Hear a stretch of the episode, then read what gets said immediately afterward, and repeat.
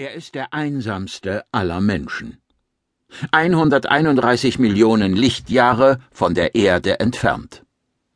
Im Januar 1519 NGZ stand das Schicksal der Menschheit auf Messers Schneide. Die Thiophoren, ein kriegerisches Volk, kamen durch einen Zeitriss aus der Vergangenheit in die Gegenwart der Milchstraße. Sie überzogen die gesamte Galaxis mit einem Vernichtungsfeldzug. Ihr Ziel Sie sammelten die Bewusstseine getöteter Lebewesen, eine sogenannte Bannerkampagne, für die kein Mensch einen Grund erfuhr. Im Heimatsystem kam es zur entscheidenden Schlacht zwischen den Raumschiffen der Thiophoren auf der einen und den Menschen sowie ihren Verbündeten auf der anderen Seite. In buchstäblich letzter Sekunde tauchten andere Thiophoren auf, nicht aus der Vergangenheit, sondern aus der Gegenwart. Sie ließen den Ruf zur Sammlung ergehen. Die Schlacht endete, das Sol-System wurde vor dem Untergang bewahrt. Alle Thiophoren verließen umgehend die Milchstraße.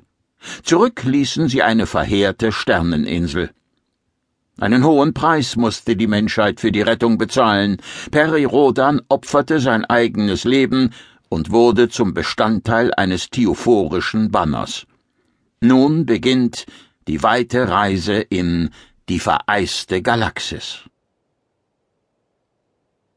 Kapitel 1 Für die Ewigkeit Terrania ist für die Ewigkeit gebaut, und diese Ewigkeit geht heute zu Ende.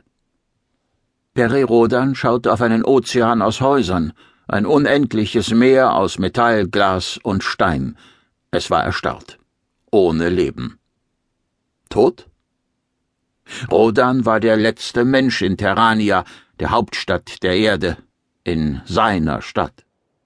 Er ging einige Schritte auf einer der Brücken, die sich in luftiger Höhe zwischen den Gebäuden spannten. Nun konnte er den Residenzpark sehen, die weiten grünen Flächen, die Sonnenspiegelungen auf dem See. Ein paar Vögel kreisten darüber, trieben mit ausgebreiteten Schwingen in der warmen Luft. Sie schrien, schrill und auf seltsame Art melodisch.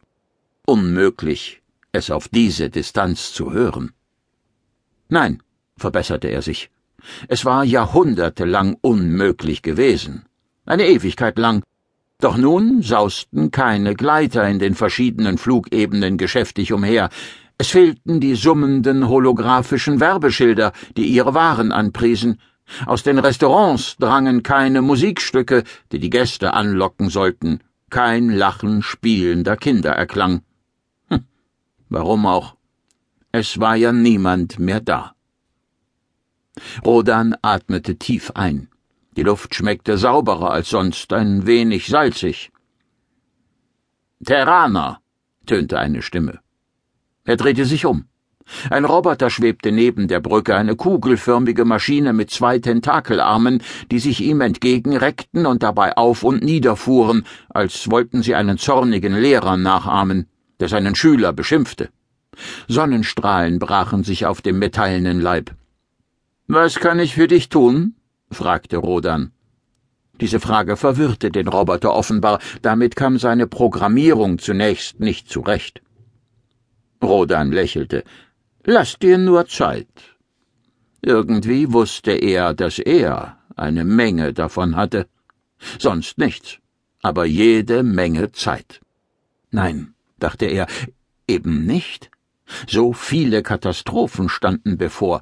Er musste sich beeilen, um Terra zu retten. Das gesamte Solsystem wartete gelähmt auf den Untergang. Hä? Wie kam er darauf? Wenn es eilte? Wieso? Weshalb bist du noch hier, Terraner? riss ihn die Maschine aus den Gedanken. Schade. Er fühlte sich, als wäre er gerade an einen wichtigen Punkt seiner Überlegungen gekommen. Ich ähm, weiß es nicht, gab er zu.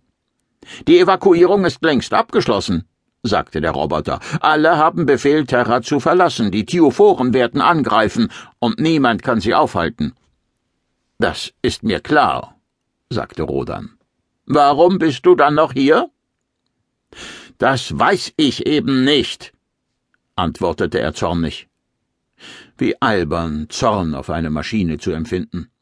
Im Grunde war er auf sich selbst wütend. Nun berührten ihn die Tentakel.